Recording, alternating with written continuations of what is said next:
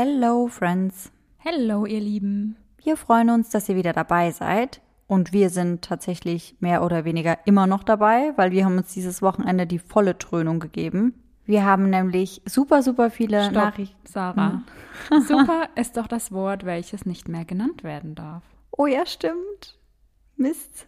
Nur so als Hintergrundinfo. Wir haben nämlich gesagt bekommen, dass wir das Wort super zu oft sagen und jetzt müssen wir uns richtig zusammenreißen, weil irgendwie sagen wir es halt einfach super oft. Ja. Aber zurück zum Thema. Wir haben nämlich echt viele Nachrichten von euch bekommen, weil wir die eine Woche aussetzen mussten. Und deswegen dachten wir, wir produzieren vor und haben jetzt Samstag und Sonntag eingeplant für euch. Also ein perfektes Wochenende. Ja, ein Wochenende voller Mord und Totschlag. Ja, besser geht's nicht. Ich kann mir auch nichts Besseres vorstellen. Also, Regi, ich bin wie immer ready für die volle Ladung True Crime. Okay, dann geht's los. Mein heutiger Fall ist noch gar nicht so lange her. Er spielt im Jahr 2017 in London. Genauer gesagt im Stadtteil Wimbledon, ein sehr, sehr nobles Eck von London.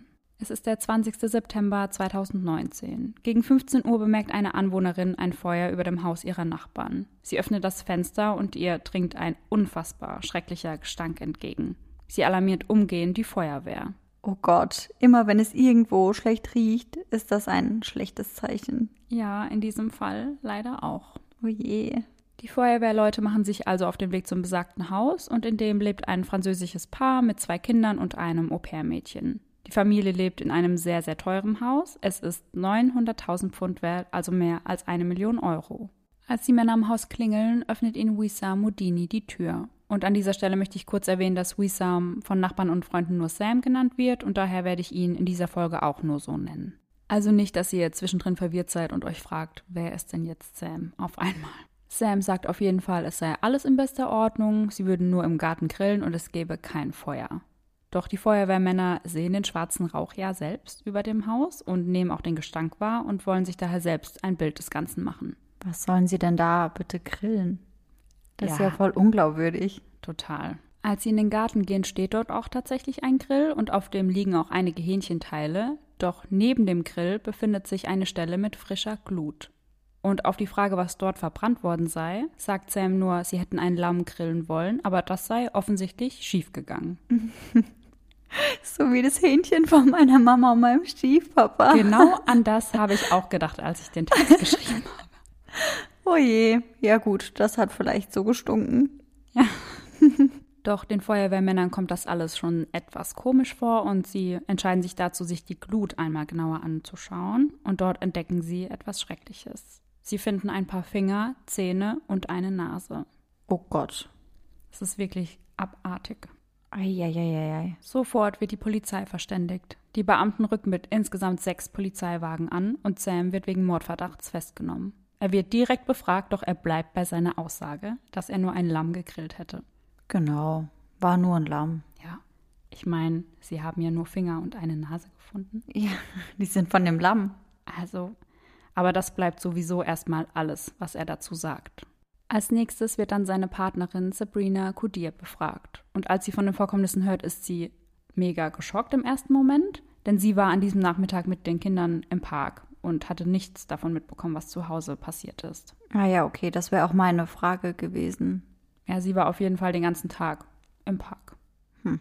Ich hatte ja vorhin kurz erwähnt, dass zu der Familie auch ein Au-pair zählt und die Polizisten fragen sie dann, wo denn ihr Au-pair-Mädchen sei und Sabrina antwortet einfach nur, dass sie bereits gekündigt habe. Bei ihrem Au-pair handelt es sich um Sophie Leonet. Ich gehe davon aus, dass die meisten von euch wissen, was ein Au-pair ist, aber für die wenigen, die es vielleicht doch nicht wissen, erkläre ich das einmal ganz fix. Also ein Au-pair ist ein Kindermädchen meist aus einem anderen Land, welches mit der Familie zusammenlebt. Und das ist eigentlich der Hauptunterschied zu einem in Anführungszeichen normalem Kindermädchen. Also dass das Au-pair eben Teil der Familie ist.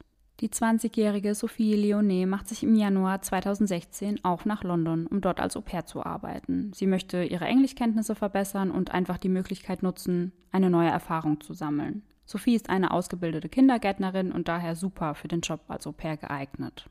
In ihrer Heimat Frankreich findet sie allerdings keine Anstellung und so macht eine Freundin sie auf die Anzeige von Sabrina und Sam aufmerksam, die auf der Suche nach einem französisch sprechenden Au-pair sind, da sie ja selbst aus Frankreich kommen. Durch die dort gesammelte Erfahrung wollte Sophie ihre Chancen erhöhen, anschließend doch einen Job in Frankreich zu finden. Aber von diesem Auslandsaufenthalt wird sie nie wieder zurückkehren. Sophie und ihre Familie stammen aus einer kleinen Gemeinde namens Paron, die 100 Kilometer südlich von Paris liegt, und Paron hat lediglich 5000 Einwohner. Ihre Familie hat nicht besonders viel Geld. Ihr Vater arbeitet als Gärtner und ihre Mutter arbeitet in einem Lebensmittelgeschäft. Und Sophie hat sich riesig auf London gefreut. Ihre Zeit beginnt wahnsinnig toll. Sie genießt den Großstadtflair und die Gastkinder mögen sie sehr gerne und das ist ja eigentlich mit das Wichtigste an einem Au-pair-Job. Wie alt waren die Gastkinder denn? Vier und neun und eins war auf jeden Fall ein Junge. Aber ich weiß nicht genau, ob das zweite auch ein Junge war. Ich glaube schon. Aber man hat über die Kinder nicht sehr viel rausfinden können. Ah ja, die haben die dann wahrscheinlich so ein bisschen aus dem ganzen Trubel rausgehalten. Ja, man ist hat, aber auch gut so. Ja, und man hat auch nirgends die Namen lesen können. Ja, richtig so. Ja, finde ich auch. Ihren Eltern schickt Sophie regelmäßig Fotos und Videos von ihrer Zeit in London, vor allem von ihr und den Kids. Es sieht alles danach aus, als würde Sophie eine wirklich gute Zeit in London verbringen. Doch das ändert sich. Bereits sieben Monate nach ihrer Ankunft schreibt sie ihrer Mutter, dass sie sofort zurück nach Hause kommen würde, wenn sie nur Geld für den Rückflug hätte. Ihre Mutter überweist das benötigte Geld sogar, sobald ihr Gehalt da ist, doch Sophie kommt nicht mehr dazu, es zu nutzen. Und ihre Familie hat natürlich nicht geahnt, was sie wirklich durchgemacht hat im Endeffekt. Ich meine, wenn man so eine Nachricht bekommt, dann denkt man vielleicht, okay, die Gastfamilie passt einfach nicht so gut wie gedacht oder es gibt irgendwelche Streitigkeiten, aber man ja, geht ja wie immer nicht vom Schlimmsten aus. Ja, also ich hätte wahrscheinlich auch gedacht, sie ist irgendwie mit der Gastmutter oder so aneinander geraten, aber so tragisch wird es halt nicht sein. Ja. Jetzt aber wieder zurück zum 20. September. Nun ist auch die Spurensicherung im Haus angelangt und sie beginnt die Glut zu untersuchen. Sie finden eine Brille, ein grünes Armband und verschiedene Kleidungsstücke. Mit genau diesen Dingen geht die Polizei dann zu den Nachbarn und fragt sie, ob sie irgendwie wissen, zu wem die Sachen gehören. Und sie sind sich alle einig, dass die Brille und das Armband dem Au-pair der Familie gehören. Somit liegt nun die Vermutung nahe, dass es Sophies Leiche ist, die im Garten der Familie verbrannt wurde. Und das führt dazu, dass auch Sabrina verhaftet wird. Eine Woche später wird die Leiche dann erst als die von Sophie identifiziert. Sabrina streitet jegliche Beteiligung daran ab und gibt ihrem Partner die komplette Schuld. Und nicht nur das, sie spricht super schlecht über Sophie. Sie super sei faul. schlecht? Ja, ach Mist, da war es wieder. I'm sorry. Sie sei faul, arrogant und hätte sich nicht gut um die Kinder gekümmert. Uiuiui. Ja, sie sei alles in allem ein schlechtes Au pair gewesen. Kein Wunder, dass sie so schnell wieder nach Hause wollte, ja. wenn die Gastmutter so über sie spricht. Und wörtlich sagt sie über sie, sie saß meistens auf dem Sofa und telefonierte. Sie erwartete, dass wir sie bedienen, als wären wir ihre Angestellten und nicht andersrum. Oh je. Außerdem sei Sophie eine Diebin, die ihr einen Diamantring gestohlen hätte, und sie sei unfassbar enttäuscht gewesen. Und ich dachte mir da nur, okay, wenn du nichts damit zu tun hast und so von dem Tod von deinem Au-pair-Mädchen erfährst, reagierst du dann so und sprichst erstmal so schlecht über sie? Ja, das habe ich mir auch eben gedacht. Also als wäre die Tatsache, dass sie einen Diamantring geklaut hat, dann das Wichtigste in dem Moment. Ja, super unpassend. Weiter unterstellt sie Sophie, sie hätte sich mit ihrem Ex-Freund Mark Walton getroffen. Sophie habe auch Sabrinas jüngsten Sohn zu ihm gebracht. Also er ist der leibliche Vater des Jungen. Und sie hätte ihm den Vierjährigen eben gebracht, um ihm zu helfen, sich an dem Jungen sexuell zu vergehen. Ui, kann sie das irgendwie belegen? Ja, sie bringt ein schriftliches Geständnis von Sophie mit. Okay. Mhm. Sophie würde also nur mit der Familie zusammenleben, um sie auszuspionieren und Mark davon zu berichten. Sophie hätte sich mit Mark in einem Hotelzimmer getroffen und Sabrina hätte sie dabei erwischt. Aber das ist immer noch nicht alles. Jetzt wird's richtig abgefahren. Sophie soll angeblich sogar Sperma von ihrem jetzigen Partner gestohlen haben, um ihm eine Vergewaltigung anzuhängen. Was? Also das Gastmädchen? Ja. Hat Sperma von dem neuen Freund der Gastmutter geklaut? Genau. Und wollte ihn dann der Vergewaltigung bezichtigen? Ja. What? Das sagt Sabrina zumindest. okay. Ja. Wie genau soll sie denn seinen Sperma geklaut haben? Also ich weiß es nicht. Dazu habe ich nichts finden können. Aber ja, ich weiß auch nicht, wie sie sich das vorstellt. Ich auch nicht, um ehrlich zu sein. Weil also, sie hat ihr ja keine Affäre mit ihrem Freund unterstellt. Nö, sie hat ihm einfach nur das Sperma geklaut. Ja. Wie auch immer das gehen soll. Ja. Hm. Naja. Hört man auf jeden Fall nicht allzu oft. Nein, definitiv nicht. Die junge Frau klaut Mann Sperma. Ja, so. Was eine Schlagzeile. Was? Hm. Bei Sabrinas Ex-Freund handelt es sich, wie schon erwähnt, um Mark Walton. Und kommt dir der Name irgendwie bekannt vor, Sarah? Nein, müsste er mir bekannt vorkommen? Vielleicht. Er ist einer der Gründer der Band Boyzone. Sagt dir die Band etwas? Nein, auch nicht. Also Boyzone ist eine Boyband. Die ist eigentlich ziemlich bekannt und ja, er hat sie einfach mit gegründet. okay, krass. Und heute ist er erfolgreicher Musikproduzent und arbeitet unter anderem mit Stars wie Jennifer Lopez zusammen. Uh, nicht schlecht. Ja. Dann sollte der Name einem vielleicht schon etwas sagen. Ja, aber hat es mir auch nicht direkt am Anfang. Okay, das beruhigt mich. Sabrina sagt also, Sam habe von dem Missbrauch, den Sophie unterstützt haben soll, in der Nacht vom 18. auf den 19. September erfahren und er sei daraufhin ausgerastet und habe das Mädchen versehentlich umgebracht.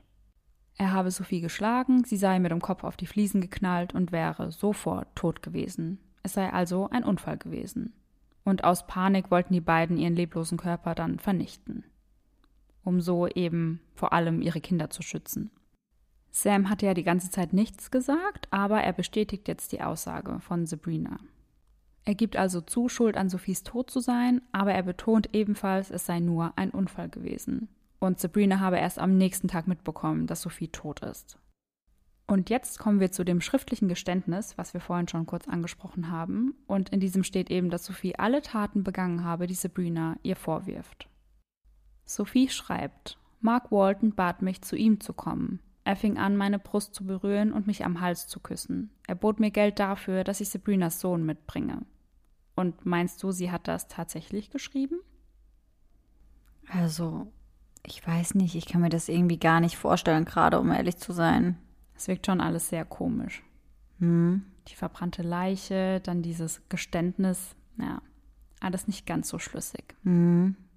Das Geständnis wird dann auch entsprechend von Experten überprüft und es ist wirklich klar, dass es Sophies Handschrift ist. Okay, dann muss sie aber, wenn sie das geschrieben hat, dann muss sie ja schon extreme Angst gehabt haben. Ja. Und vor Mark vielleicht. Ja, entweder vor ihm oder vor Sabrina. Beides möglich. Ja.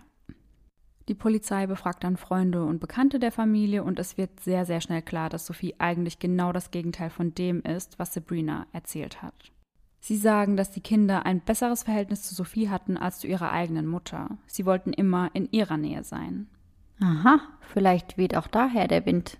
Ja, das könnte gut sein. Vielleicht war sie ein bisschen eifersüchtig auf das neue Au pair. Mhm.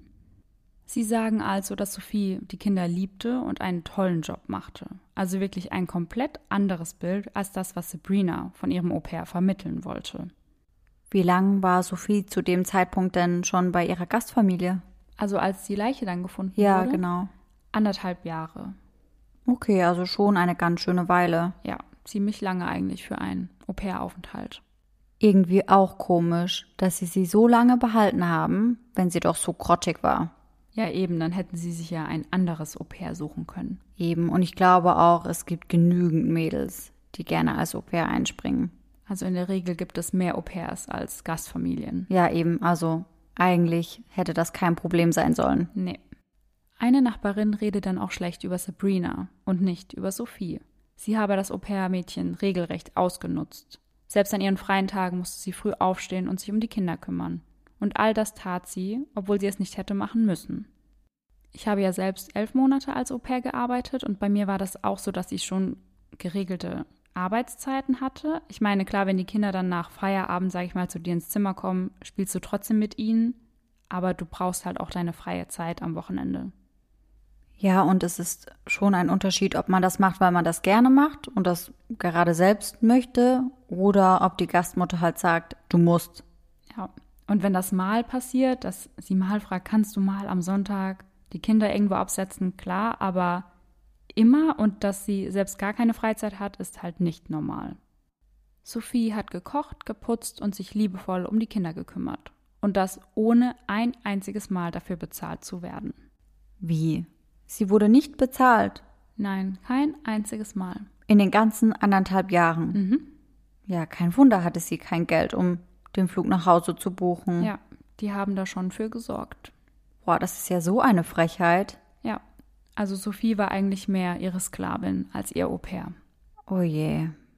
Fünf Monate vor ihrem Tod öffnet sich Sophie einem Freund der Familie. Sein Name ist Michael. Sophie kommt weinend zu ihm in sein Restaurant und beichtet ihm, dass Sabrina sie geschlagen habe. Als er sie nach dem Grund fragt, sagt sie, ihr sei die Butter heruntergefallen. Er möchte dem Mädchen helfen, eine neue Stelle zu finden, doch diese Hilfe schlägt Sophie aus. Nur einen Tag später taucht Sabrina gemeinsam mit Sophie in Michaels Fish and Chip Shop auf und schreit ihn an. Sophie wirkt dabei sehr verängstigt und Sabrina lässt sie kein einziges Mal zu Wort kommen. Nachdem Sabrina Michael angeschrien hat, schreit sie Sophie auf Französisch an und Michael versteht kein einziges Wort. Bei den Ermittlungen ist ja der Stand immer noch so, dass Sophie laut Sabrina eben diese Böse ist und den Missbrauch unterstützt hat. Und genau dem wollen die Beamten jetzt aber auf den Grund gehen. Sie befragen also den 41-jährigen Mark Walton. Er streitet eine Beziehung mit Sophie ab. Im englischen TV gibt er sogar ein Interview dazu. Und er sagt, dass er Sophie kein einziges Mal gesehen habe und auch nie mit ihr geschrieben habe. Ach krass, also die beiden hatten wirklich niemals Kontakt. Nie. Nicht mal über Facebook, über irgend, nie. Einfach nie. Und haben sich auch nie gesehen. Mm -mm. Weil ich hätte jetzt vielleicht gedacht, dass Sophie ihn wegen den Kindern mal gesehen hätte. Nee, nicht mal das. Ach krass. Um seine Unschuld zu beweisen, gibt er den Beamten seine gesamten Handys, Computer und Ausweise mit. Und tatsächlich stellt sich schnell heraus, dass er Sophie nicht gekannt hat und generell nichts mit der Sache zu tun hat. Da er generell seit einem Jahr nicht in England gewesen ist, da er mittlerweile in LA lebt. Mark ist dann jedoch derjenige, der der Polizei wichtige Hinweise gibt. Es sei nicht das erste Mal, dass Sabrina ihm solche Taten unterstellt. Insgesamt hatte sie ihn über 30 Mal bei der Polizei angezeigt. Was zur Hölle? Ja, also die Frau ist echt Durch? speziell. Okay. Du hast es etwas netter ausgedrückt als ich. Ich wollte es etwas diplomatischer ausdrücken. Immerhin haben wir auch den ein oder anderen Zuhörer. Mir egal. Für mich ist sie durch. Ja, und mal schauen, was noch passiert. Ich bin sehr gespannt. Ich weiß gar nicht, ob ich es wissen will. Wahrscheinlich eher nicht. Doch, wahrscheinlich schon. Du wirst es auf jeden Fall wissen. Hm. Sabrina hatte sich einmal ein Fake-Facebook-Profil erstellt und damit Gerüchte über Mark in die Welt gesetzt. Unter anderem, dass er pädophil sei, schwarze Magie betreibe und eine Katze missbraucht habe. Was ist das denn für eine Kombi? Ja, sie hat halt irgendwie alles rausgehauen, was geht. Eieiei. Aber das sind halt auch Anschuldigungen, die ganz schön extrem sein können. Also es gibt ja immer Leute, die das dann doch glauben. Ja, und die Polizei hat sie dann auch darauf aufmerksam gemacht, dass sie sich selbst strafbar macht, indem sie solche Anschuldigungen verbreitet, denn immerhin ist das Rufmord. Ja, ist doch richtig so. Mark beschreibt seine Ex-Freundin als hysterisch und paranoid. Sie hatten sich im Jahr 2011 kennengelernt und waren zwei Jahre lang ein Paar gewesen. Nach der Trennung will Sabrina nur eins: Rache. Und so beginnt sie Mark nachzustellen. Die Trennung selbst ging von Mark aus und er hatte dann auch aufgehört, Sabrina finanziell zu unterstützen. Der Grund dafür war, dass er sich nicht sicher gewesen ist, ob der Junge eben sein leibliches Kind ist. Und zudem, Achtung, hatte Sabrina Kameras in der gemeinsamen Wohnung versteckt, um Mark zu beobachten. Ja, was wollte sie da denn bitte beobachten? Vielleicht dachte sie, dass er sie betrügt. Hm. Das würde auf jeden Fall zu seiner Einschätzung passen, dass sie sehr paranoid war. Ja, und ich dachte mir aber auch zu dem Zeitpunkt, okay, da wäre ich auch safe weg gewesen. Ja, direkt. Taschen gepackt und ciao. Tschüss auf einen anderen Kontinent. Bye. Ausgewandert. Ja. Sobald dann feststeht, dass es sich bei der gefundenen Leiche tatsächlich um Sophie handelt, informieren die britischen Behörden die zuständigen Behörden in Frankreich. Und diese müssen nun den Eltern von Sophie die schreckliche Nachricht überbringen. Als das geschieht, ist es in Frankreich 3 Uhr nachts. Sophies Eltern leben getrennt. Die Polizisten informieren erst ihre Mutter und anschließend ihren Vater. Ihre Mutter bricht zusammen und sagt später, dass alles für sie in diesem Moment den Sinn verloren hat. Nun müssen sie die Obduktion abwarten, um zu erfahren, wie genau ihre Tochter ums Leben gekommen ist. Fest steht, dass Sophie bereits tot war, als man sie in Brand gesteckt hat. Doch ihr Körper weist unzählige Knochenbrüche auf. Am Kiefer, an den Beinen, am Brustbein und an den Rippen. Dazu muss man sagen, dass der Brustbeinknochen unheimlich schwer zu brechen ist. Es ist wirklich eine starke Einwirkung auf den Knochen nötig, bis dieser bricht. Und meistens passiert das zum Beispiel bei Autounfällen, bei denen die Fahrer nicht angeschnallt sind und daher mit voller Wucht auf das Lenkrad knallen. Schnell wird also klar, dass Sophie unbeschreibliche Misshandlungen durchlebt hatte. Diese Verletzungen können keineswegs durch nur einen einzigen Schlag entstanden sein, wie das Sabrina und Sam ja zu Beginn behauptet haben. Doch leider kann aufgrund des Zustandes der Leiche nicht mehr ausgemacht werden, was letztendlich die Todesursache war. Und jetzt schauen wir uns einmal Sabrina und Sam genauer an. Sam ist 40 Jahre alt und erfolgreicher Banker. Keiner seiner Bekannten oder Nachbarn hätte es für möglich gehalten, dass er in irgendein Verbrechen verwickelt werden könnte. Er war ein stets gut gelaunter Typ, der zu jedem immer sehr freundlich war. Seine fünf Jahre jüngere Partnerin Sabrina ist eine bildhübsche Frau, die gerne im Mittelpunkt steht und auffällt. Sie arbeitet unter anderem als Modedesignerin und wird als sehr charmant beschrieben. Sie hat mit den Reichen und Schönen in London zu tun und ist überall sehr beliebt. Oft wird sie mit Kim Kardashian verwechselt und jetzt könnt ihr euch vielleicht ungefähr vorstellen, wie die Frau aussieht. Dass sie so oft mit Kim verwechselt wird, gefällt ihr sehr gut, denn auch sie möchte unbedingt berühmt sein. Und sie hat die Leute, die sie für Kim Kardashian gehalten haben, auch nicht korrigiert, sondern hat so getan, als wäre sie Kim Kardashian und hat Fotos mit den Leuten gemacht. Sabrina und Sam kennen sich seit ihrer Kindheit und haben lange eine On-Off-Beziehung. Sam springt immer wieder, wenn Sabrina gerade danach ist. In der Beziehung mit Sam ist Sabrina also diejenige, die die Hosen anhat. Ihr Partner wird von den gemeinsamen Freunden sogar als ihr Schoßhund beschrieben. Er sei in ihrer Nähe ein völlig anderer Mensch. Das wundert mich aber überhaupt nicht, muss ich sagen. Genau so hätte ich die beiden auch eingeschätzt. Dass sie so die Hauptfigur, sag ich mal, ist? Ja, und auf jeden Fall auch, dass sie die Hosen anhat. Ja. Also, dass sie sagt, wo es lang geht. Mhm. Aber warum sollte ein so erfolgreiches, glückliches Paar eine solch schreckliche Tat begehen? Und genau das möchten die Beamten nun herausfinden. Sie beginnen also, die Handys von Sophies Gasteltern zu durchsuchen. Und dort finden sie einiges an schrecklichem Bildmaterial. Unter anderem ein Foto, welches zwei Tage vor Sophies Tod entstanden ist. Das Bild zeigt Sophie selbst, Ihr Blick geht ins Leere und man sieht, dass sie vollkommen abgemagert ist. Sie gleicht eher einem Skelett als einem Menschen. Sie ist nur noch Haut und Knochen. Doch das ist nicht das Einzige, was die Beamten auf den Handys finden. Sie finden auch einige Video- und Audioaufnahmen, in denen Sophie von den beiden verhört wird. Sie schreien sie an. Du hast etwas sehr Schlimmes getan. Du hast ein vierjähriges Kind an einen Pädophilen ausgeliefert. Mark hat dich bezahlt und ich kann es dir beweisen. Wir lassen dich erst gehen, wenn du uns alles gestehst. Darauf erwidert Sophie, ich erinnere mich nicht, mit dem Kleinen bei irgendwem gewesen zu sein. Man kann in dem Video dem Beamten zufolge erkennen, wie verstört Sophie ist. Sie weiß gar nicht, was gerade um sie herum passiert. Insgesamt gibt es acht Stunden Videoaufzeichnungen von solchen in Anführungszeichen Verhören und in diesen wird Sophie immer wieder geschlagen und beschimpft. Sie werfen ihr vor, schlimmer als eine Mörderin zu sein. Und genau so ist also das Geständnis entstanden, unter Folter. Sie tauchen ihren Kopf so oft unter Wasser, bis sie tatsächlich gesteht, was sie nicht getan hat. Mit diesem Geständnis unterschreibt Sophie ihr Todesurteil.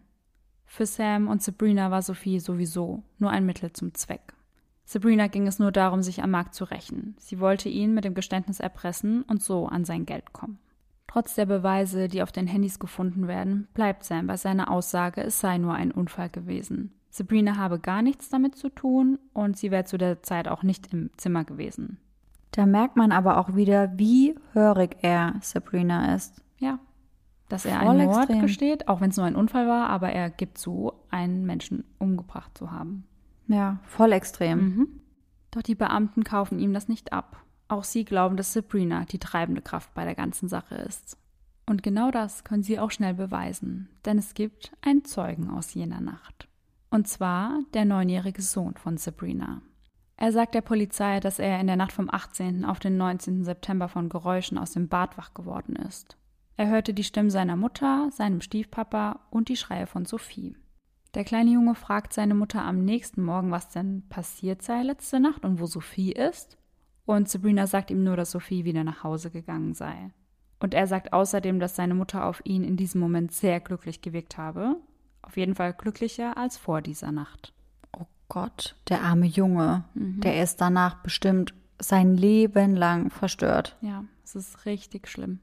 Nach dieser Aussage werden beide wegen Mordes und Justizbehinderung angeklagt. Die Beamten rekonstruieren die Nacht vom 18. auf den 19. September so. Nach etlichen Verhören und Foltern gesteht Sophie, was ihre Gasteltern von ihr hören möchten. Sie will einfach nur, dass die Schmerzen endlich vorbei sind. Doch diese Folter musste sie nicht nur in jener Nacht ertragen, insgesamt wurde sie sechs Wochen lang regelmäßig von ihren Gasteltern gefoltert. Und das konnten Sie rekonstruieren aufgrund der Videoaufnahmen oder? Ja, auf jeden Fall gehe ich davon aus. Kann ich mir auch vorstellen.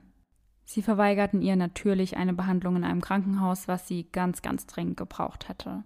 Und da kommt vielleicht die Frage auf, warum ist sie nicht abgehauen oder warum hat sie sich einfach nicht gewehrt, wenn die Folter so lange gedauert hat? Ihre Gasteltern haben das einfach nicht zugelassen. Sophie wurde eingesperrt, ihr wurde der Pass und ihr Handy weggenommen und sie bekam kaum noch etwas zu essen. Sie war also auch einfach zu schwach, um sich noch wehren zu können. Da ihr das Handy abgenommen wurde, konnte sie auch ihre Familie nicht um Hilfe bitten denn sie konnte nur in Sabrinas Anwesenheit mit ihrem Handy telefonieren. Ah, okay, also dann hat sie ihr das Handy wahrscheinlich einfach nur gegeben, damit sie sich in regelmäßigen Abständen bei Freunden und Familie melden kann, damit die keinen Verdacht schöpfen. Genau, also sie hat auch einmal mit ihrer Mutter telefoniert und hat zu ihr gesagt, es sei alles in bester Ordnung und sie würde bald nach Hause kommen und alles sei super. Die Mutter spricht sogar mit Sabrina selbst. Sabrina sagt ihr, dass sie auf Sophie aufpasse und sie wie eine Schwester für sie sei. Sie wüsste gar nicht, was sie ohne Sophie machen würde. Michael und die Nachbarn geben sich die Schuld, dass sie Sophie nicht aus dem Haus geholt haben oder die Polizei verständigt haben. Doch keiner hat geahnt, zu was Sabrina und Sam wirklich fähig sind. Sie haben scheinbar wenige Tage vor ihrem Tod mit elektrischen Kabeln auf die junge Frau eingeschlagen, woher die Rippenbrüche auch stammen. Oh Gott. Also man kann sich echt gar nicht vorstellen, was Sophie da durchmachen musste. Mm -mm. Nach dem Geständnis prügeln ihre Gasteltern dann so lange auf sie ein, bis sie tot ist, und daher kommen die restlichen Knochenbrüche. Sie planen zunächst Sophies Leiche in einem Koffer zu verstecken, und diesen verstauen sie unter dem Bett der Kinder. Unter dem Bett der Kinder? Ja. Wie kommt man denn darauf? So viel auch vor allem zu dem Thema, sie wollten die Kinder schützen. Ja, sicher. Und dann schiebt man einfach mal eine Leiche in einem Koffer unter das Bett. Stell dir mal vor, die Kinder hätten den Koffer geöffnet. Ja, hätte ja gut passieren können. Mhm. Ich meine, mit vier und neun bist du ja schon recht neugierig und schaust da vielleicht mal rein. Ja, auf jeden Fall. Und was richtig krank ist, kurz nachdem sie Sophie getötet haben, haben die beiden Geschlechtsverkehr neben der Leiche der jungen Frau. Neben der Leiche? Mhm. Oh mein Gott, wie krank sind diese Personen bitte? Es ist echt heftig. Boah, das ist so widerlich. Mhm. Einfach nur widerlich. Anders kann man das gar nicht bezeichnen. Bis zum 20. September machen sie dann ganz normal weiter und davon gibt es auch Bilder von der Überwachungskamera, einmal aus einem Supermarkt und von der Schule. Am wievielten wurde sie getötet? In der Nacht vom 18. auf den 19. Und bis zum 20. tun sie dann einfach so, als wäre niemals irgendetwas passiert. Genau, und am 20. entscheiden sie sich dann eben, die Leiche zu verbrennen. Denn sie wollten, dass alle denken, dass Sophie einfach abgereist ist. Mhm. Am 19. März 2018 ist es dann soweit und in London beginnt der Prozess. Sophies Eltern sind ebenfalls anwesend. Sie werden nun den Mördern ihrer Tochter gegenüberstehen. Das sind sie ihrer Tochter schuldig. Und jetzt kommt nochmal eine kleine Wendung, denn Sam hat ja die ganze Zeit behauptet, Sophies Tod sei ein Unfall gewesen und Sabrina sei unschuldig. Aber an diesem Tag sagt er genau das Gegenteil. Er streitet den Mord ab und schiebt Sabrina die ganze Schuld in die Schuhe, und Sabrina tut es ihm gleich und sagt, er sei schuld an allem. Bevor das Urteil verkündet wird, wird ein Brief vorgelesen, in dem sich Sabrina direkt an Sophie wendet. Sie schreibt: Liebe Sophie, möge der Frieden mit dir sein. Zunächst einmal wünsche ich allen, besonders aber ihren Eltern und ihrer Familie, alles Gute, denn sie alle leiden. Mir tut unfassbar leid, was passiert ist, und tatsächlich haben wir viele gute Zeiten miteinander geteilt. Sophie, ich bin geschockt und traurig, dass du kein Teil mehr von dieser Welt bist. Es fühlt sich an wie ein schrecklicher Albtraum, aus dem ich einfach nur erwachen möchte. Ich leide jeden Tag, wenn ich daran denke, was mit dir passiert ist. Ich wünschte, ich könnte die Zeit zurückdrehen, dass du heute noch am Leben wärst. Sophie, ich wünschte, die Dinge wären anders gelaufen und ich hoffe, dass du nun in Frieden bei Gott bist. Das ist einfach eine Frechheit. Mega. So frech. Und die Mutter von Sophie musste sich das ja dann auch noch anhören. Boah, ich glaube, ich hätte mir das nicht anhören können. Ich glaube, ich wäre so an die Decke gegangen. Es ist unfassbar. In England entscheidet auch eine Jury über die Schuld des Angeklagten. Die Jury besteht hier aus zwölf Mitgliedern und anders als in den USA müssen sie nicht einstimmig entscheiden, allerdings müssen sich zehn Jurymitglieder einig sein. Bei Sabrina entscheidet die Jury komplett einstimmig. Bei Sam sind es zehn gegen zwei Stimmen. Am 24. Mai 2018 werden also beide für schuldig befunden. Doch wie wir das auch schon bei unserem Tinder-Fall hatten, wird das Strafmaß erst zu einem späteren Zeitpunkt verkündet. An die beiden Täter gerichtet sagt der Richter Nicholas Hilliard Folgendes. Aus den ganzen Beweisen geht hervor, dass Sophie ein freundliches, sanftmütiges und gutmütiges Mädchen war. Durch die Beweise bin ich mir sicher, dass sie beide daran beteiligt waren, Sophie vor ihrem Tod im Bad zu foltern. Sie glauben zu lassen, dass sie gleich ertrinken würde, wenn sie ihnen nicht die gewünschten Informationen geben würde. Doch das stand nicht in ihrer Macht, denn diese Informationen waren nicht existent. Die Qualen und die Folter, die sie ertragen musste, waren langwierig und ohne jegliches Mitleid ihrerseits. Ich glaube nicht, dass sie auch nur für einen Moment daran dachten, dass sie rechtmäßig handeln würden. Ich bin sicher, dass sie wussten, dass die Art und Weise, wie sie Sophie verhört haben, inakzeptabel war, dass es illegal war, sie auf diese Art und Weise anzugreifen und dass sie sich zum Zeitpunkt ihres Todes bereits in einem schrecklichen Zustand befunden hatte. Diese Tat ist unverzeihlich. Auch Sophies Mutter äußert sich nach dem Schuldspruch. Sophie hat gerade erst begonnen, ihr Leben zu leben. Niemand hatte das Recht, es ihr wegzunehmen. Sophies kostbares Leben gehörte nicht ihnen. Ich erinnere mich an den Tag, an dem Sophie nach London gegangen ist. Ich wollte nicht, dass sie geht, und ich war sauer, dass sie ging. Unsere Tochter hat uns begeistert verlassen, mit der Aussicht, sich ihre Träume zu erfüllen. Sie war freundlich, zurückhaltend und hatte einen kleinen Freundeskreis. Für keinen Moment hätte ich gedacht, dass Sophies Leben so tragisch enden würde. Als die Polizei vor meiner Tür stand, fiel ich in einen Schock. Ich schrie, jammerte und weinte. Ich wurde ins Krankenhaus gebracht und seitdem lebe ich in diesem Albtraum.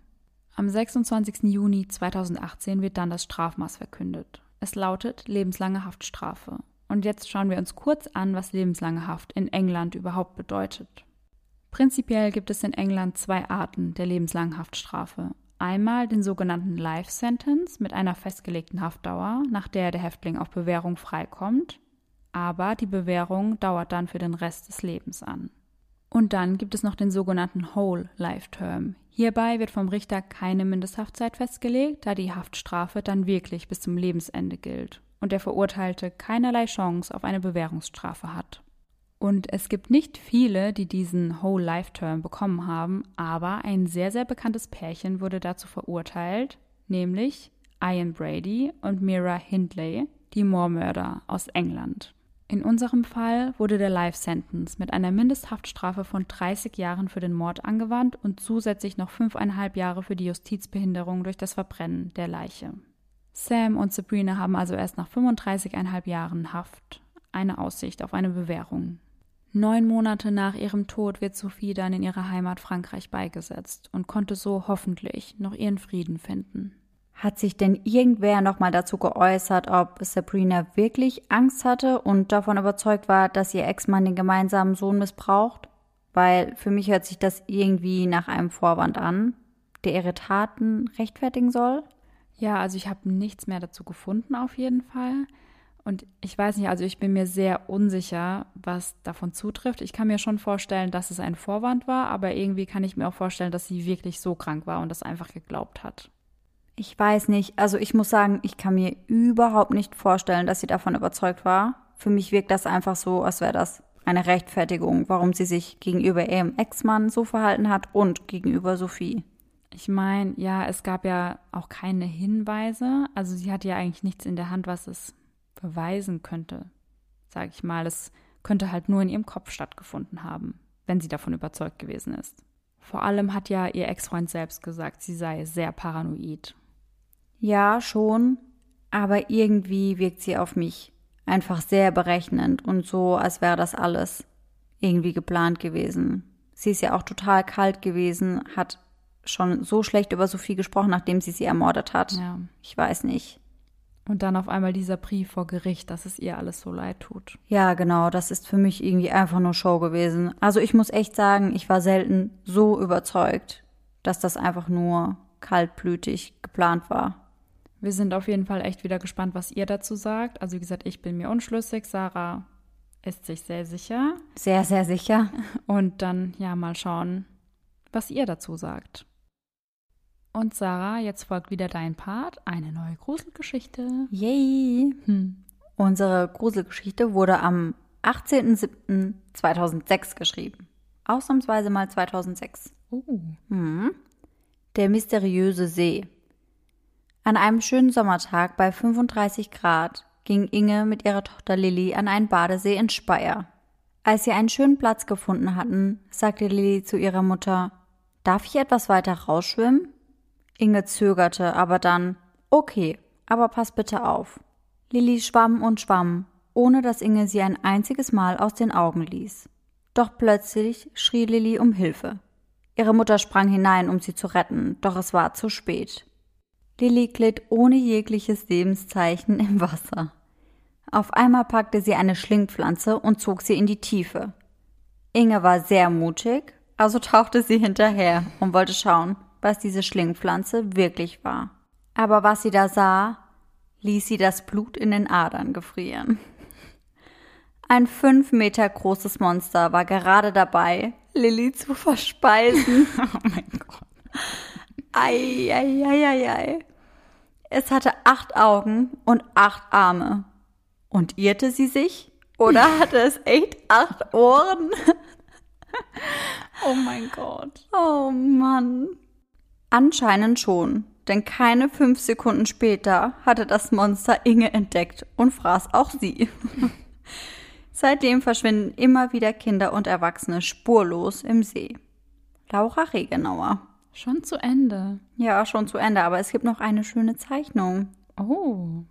Wir sehen, wie Lilly in dem See schwimmt und nach Hilfe schreit. nach Hilfe oder nach Hilfe? Hilfe, auf jeden Hilfe, Fall. Hilfe, Hilfe. oh je. Und dann sieht man auf jeden Fall auch noch das Monster mit acht Ohren, acht Armen und acht Augen. Ja, auf jeden Fall. Arme und Ohren sind auf einer Höhe. Aber es wurde auch extra bezeichnet, was was ist. Oh, echt? Also da ist echt beschriftet, dass man auch erkennt, hey, das sind die Ohren, das sind die Arme. Also Super. Ja, wir posten das auf jeden Fall wieder bei uns auf der Instagram-Seite. Das dürft ihr euch echt nicht entgehen lassen. Eyes in the Dark. Der Podcast. So, aber jetzt erstmal genug für heute. Wir hoffen, die heutige Folge hat euch gefallen, insofern man das so sagen kann. Und dann hoffen wir, dass ihr nächsten Sonntag wieder mit dabei seid. Und wie immer, schöne Träume bis dahin. Bis dann. Tschüss. Tschüssi.